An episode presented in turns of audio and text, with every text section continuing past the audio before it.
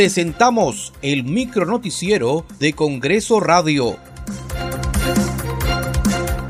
¿Cómo están? Les saluda Danitza Palomino. Hoy es jueves 14 de julio del 2022. Estas son las principales noticias del Parlamento Nacional. La representación nacional aprobó el dictamen que propone declarar de necesidad pública e interés nacional la creación de la Universidad Nacional Mariano Melgar de Arequipa. El Pleno del Congreso aprobó el dictamen que propone declarar de interés nacional la modernización de la infraestructura y el equipamiento del Instituto Nacional de Salud del Niño, categoría 3-2. Escuchemos a la congresista Milagros Jauregui, autora del proyecto de ley para pedirle al gobierno de que construya también un edificio ya moderno donde puedan entrar, porque ellos atienden 40 especialidades. No existe un hospital en todo el Perú que atienda a la cantidad de, gente, niños, de gente y que atienda con tantas especialidades. Ya necesitan un lugar más amplio, más moderno, con instalaciones de agua y eléctricas la representación nacional aprobó por mayoría el dictamen que propone la ley que establece medidas para impulsar el acceso de la población al gas natural.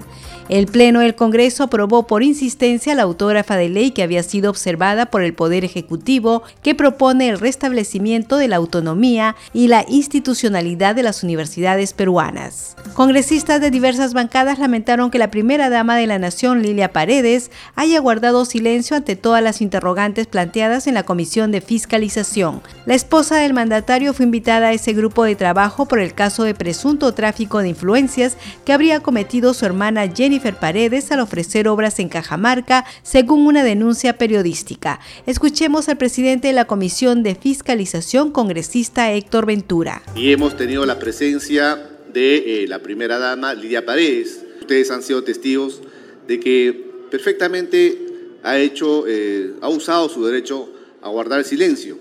Lo cierto también es de que hubiera sido importante de que el señor presidente de la República pueda eh, venir a la comisión o atendernos en Palacio de Gobierno por un eh, estricto sentido de transparencia, honestidad y eh, respeto a la investidura de un alto dignatario del Estado. Muchas gracias por acompañarnos en esta edición. Nos reencontramos mañana. Hasta aquí el micronoticiero de Congreso Radio, una producción de la Oficina de Comunicaciones del Congreso de la República.